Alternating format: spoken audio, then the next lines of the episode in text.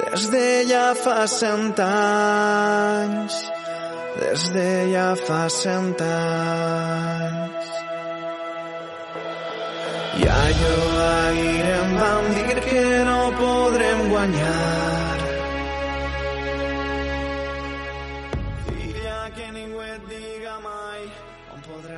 Bienvenidos a Comando Che, nuestro podcast valencianista y hoy vamos a comentar la actualidad de este, de este partido que tenemos, este Valencia-Huesca, con, bueno, con mi compañero, con Sergi Martínez, que tengo aquí a mi derecha. Hola, Sergi. Hola José.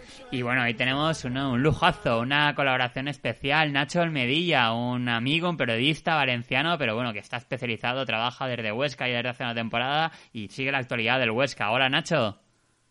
¿Qué tal, chicos? Muy buenos días. Encantado de saludaros otra vez. Mucho tiempo, si es verdad. Y bueno, pues eh, encantado de volver un poco a las ondas valencianas, en este caso las de Nostra Sport, que siempre es un placer. bueno, oye, pues muchas gracias, Nacho. Nacho estuvo aquí con nosotros hace tiempo, al principio, y bueno, tenemos un muy buen, muy buen recuerdo de él. Pero volvamos a este partido, al Valencia-Huesca. A ver, yo os propongo que, pues, pues que empiece a lo mejor Sergi, que nos traiga un poquito la última hora valencianista, y luego, Nacho, nos comentas tú cómo se presenta este, este Huesca. A ver, Sergi, Valencia, un Valencia, bueno, pues que eh, sigue en su, en su línea, ¿no? Eh, con Exacto. problemas, con dudas, sin fichajes, importante. ¿Cómo llega el Valencia a este partido? Pues el Valencia llega como llegaba hace dos semanas, sin fichajes, con toda la estructura del equipo del año pasado por los aires. Y bueno, pues ahora se suma la baja de Paulista en la defensa, importante, que también ¿eh? es muy importante. Ya veremos si Diacabí, que creo que sí que llega al final, no al 100%, pero bueno, al 80% sí que puede estar.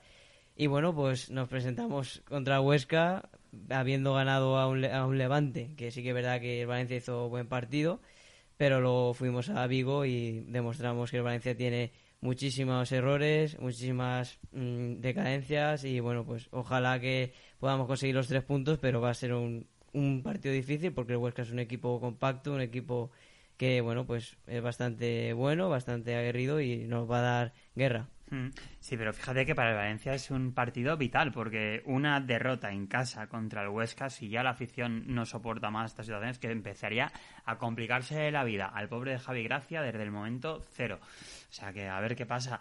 Y Nacho, cuéntanos, eh, la Sociedad Deportiva Huesca, aquí la tenemos en, en, primera, uno de estos milagros, ¿no? Que bueno, ya va convirtiéndose en, en rutina verlos en, en, la máxima categoría. ¿Cómo llega? ¿Cómo llega la cita de Mestalla?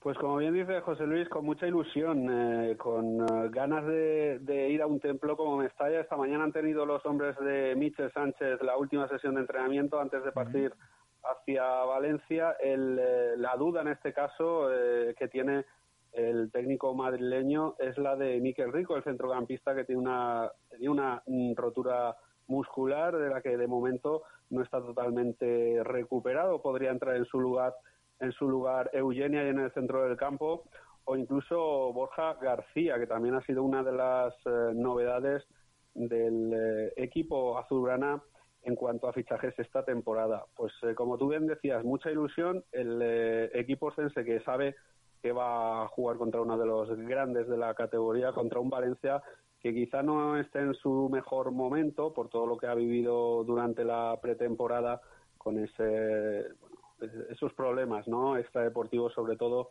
entre la afición y la propiedad pero que siempre es un rival complicadísimo ya lo vimos en la primera jornada frente al Levante que cuando peor estaban las cosas para el conjunto de Mestalla relució su calidad y pudieron remontar el partido. Sí que es verdad que la Sociedad Deportiva Huesca viene de una derrota mmm, dura para el eh, vestuario azulgrana después de perder 0 a 2 frente al Cádiz, frente a un conjunto amarillo que acompañaba al Huesca en ese ascenso a Primera División. Y viene con un ánimo de mejorar la imagen, eh, igual de competir, como ya lo hizo en la primera visita eh, a Mestalla, el Huesca hace dos temporadas, que con aquel gol, si recordáis, de Piccini en el último en el último casi segundo del eh, partido, pues al final se llevó los puntos el Valencia y fue un resurgir también, un, un, punto de inflexión para el conjunto Che, que terminaría aquella temporada en puestos de Champions League ganando la Copa del Rey frente al Barcelona en la final. Pero bueno, el Huesca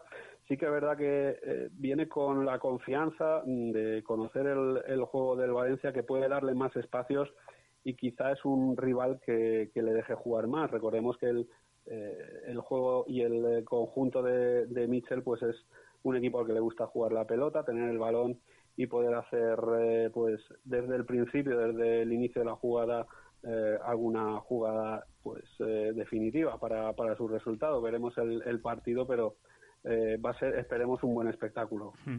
Oye, Nacho, una pregunta. ¿Tú crees que un equipo como el Huesca llega a Mestalla teniendo el máximo respeto al Valencia o que la institución se ha devaluado un poquito y los equipos ya llegan a Mestalla, bueno, pues no te digo sobrados, tal, pero sin que les infunda tanto respeto el entorno valencianista como hace unos años?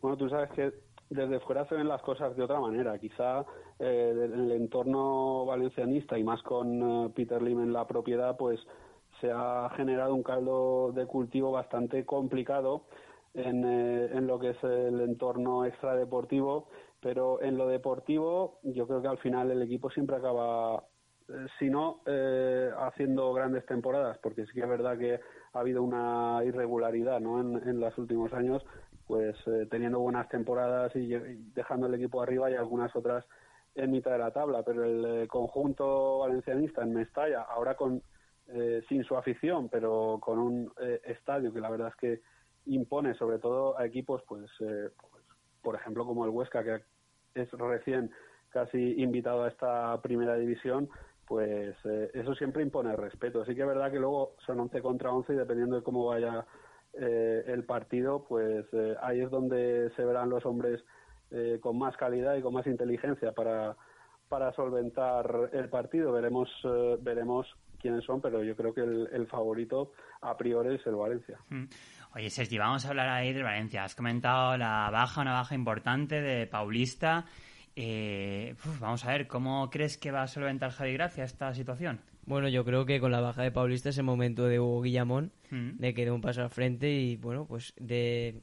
O sea, se muestre que puede ser un central titular de un Valencia Club de Fútbol, ¿no? Sí que es verdad que con Javi Gracia no, no ha contado mucho, sobre todo en pretemporada, que no ha tenido muchos minutos, y se hablaba de una posible cesión pues yo creo que ahora es el momento, con Mangala lesionado, con Paulista lesionado y con Diacabí eh, entre algodones, pues de momento de demostrar al chaval que creo que desde mi punto de vista tiene madera de buen futbolista y puede jugar en un Valencia, sobre todo en este Valencia que vemos que está hecho con retales, pues que, que tiene tiene planta y tiene buen buen saque de balón y bueno, yo creo que puede jugar en un Valencia, evidentemente. Mm. Qué curioso, ¿no? Este chico que con Celades jugó bastante mm. y luego es verdad que por lo que sea, pues bueno, no, no, parece que, que sea de los jugadores más importantes para Javi Gracia de momento. Sí, eh, fue extraño porque sí que es verdad que con Celades y aparte hizo buenos partidos. Me acuerdo uno, bueno, en el Bernabéu, ¿no? En, en el estadio eh, Alfredo y Estefano que hizo un partidazo y ahí creo que se consolidó, pero sí que es verdad que bueno, esto es el fútbol, eh, cada entrenador le gusta un tipo de jugador y Javi Gracia parece ser que no le gusta mucho Hugo Guillamón.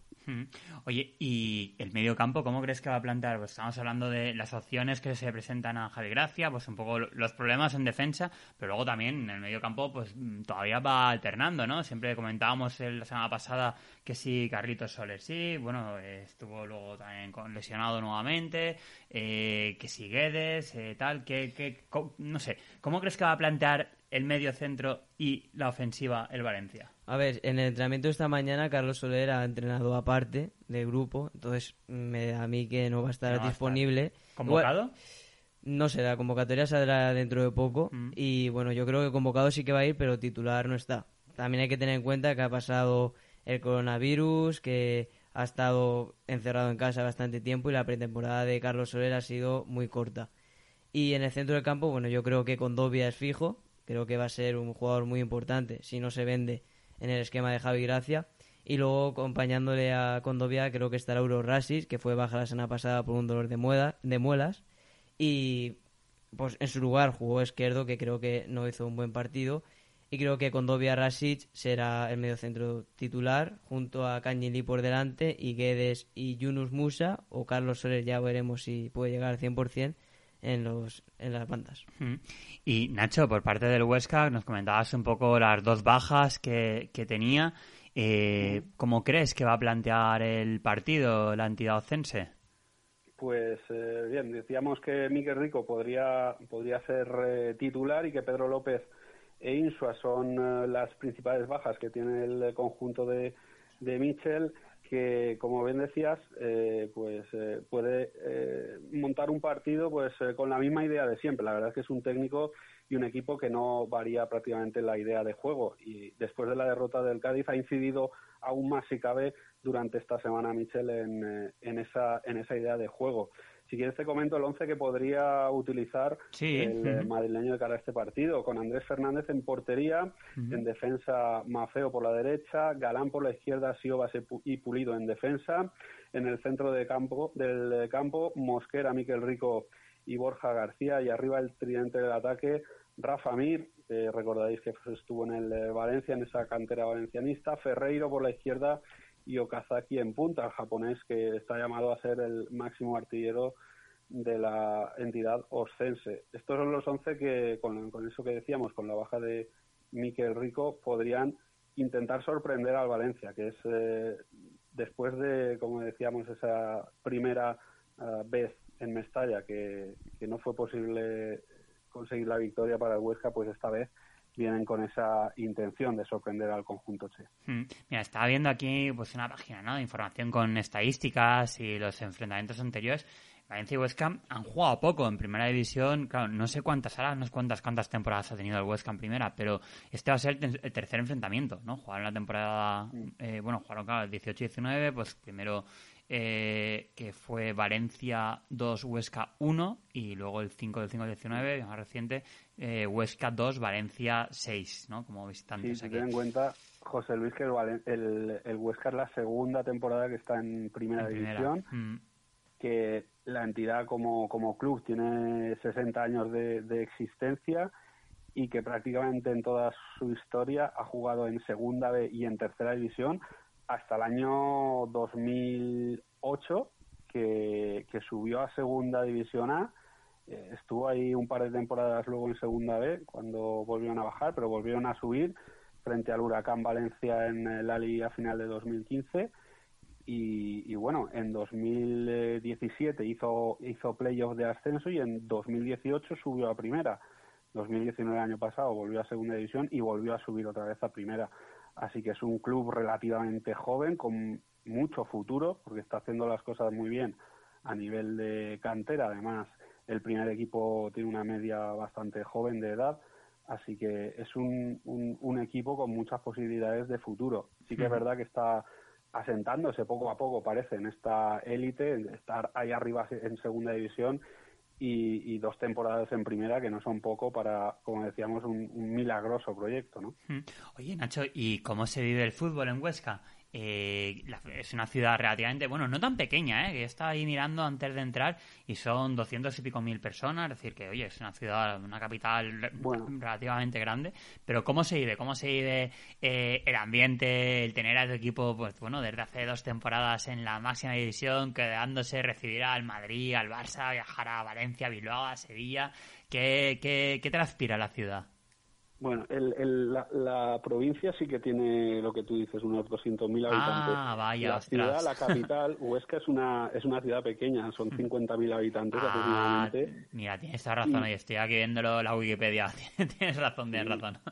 y por eso por eso la, el mérito, ¿no? De tener un equipo en primera división, una ciudad pequeña, yo creo que es de las de las cuatro o cinco ciudades más pequeñas que han tenido un equipo en primera, pues con Villarreal, Eibar yo creo que es el, conjunto con la eh, ciudad más pequeña que ha, tenido un equipo en primera. En fin, eh, este, tiene muchísimo mérito lo que hace o lo que está haciendo el Huesca en estos últimos años.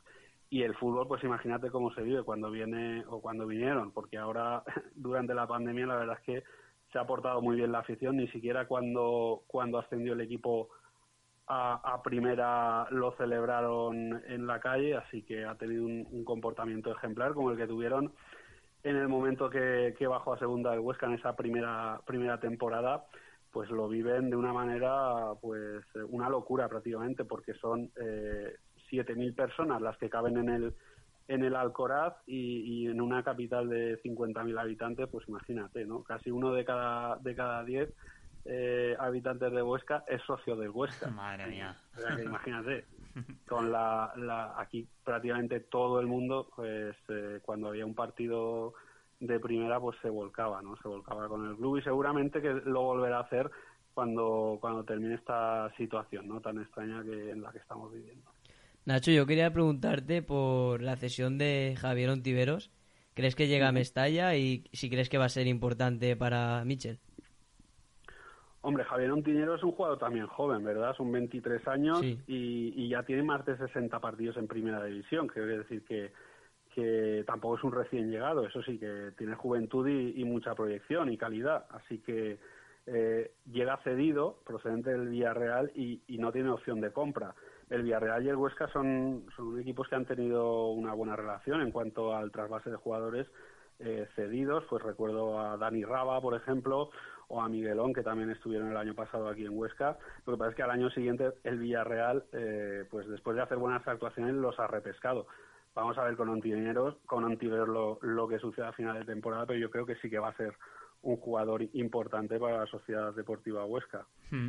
Oye, Nacho, pues muchísimas gracias, Nacho y Sergi, ¿eh? Muchísimas gracias por traernos. eh, nos ha quedado una previa de lo más completo. Os pido para despedirnos, ¿no? Eh, por lo típico, un resultado, a ver si acertamos alguno, va.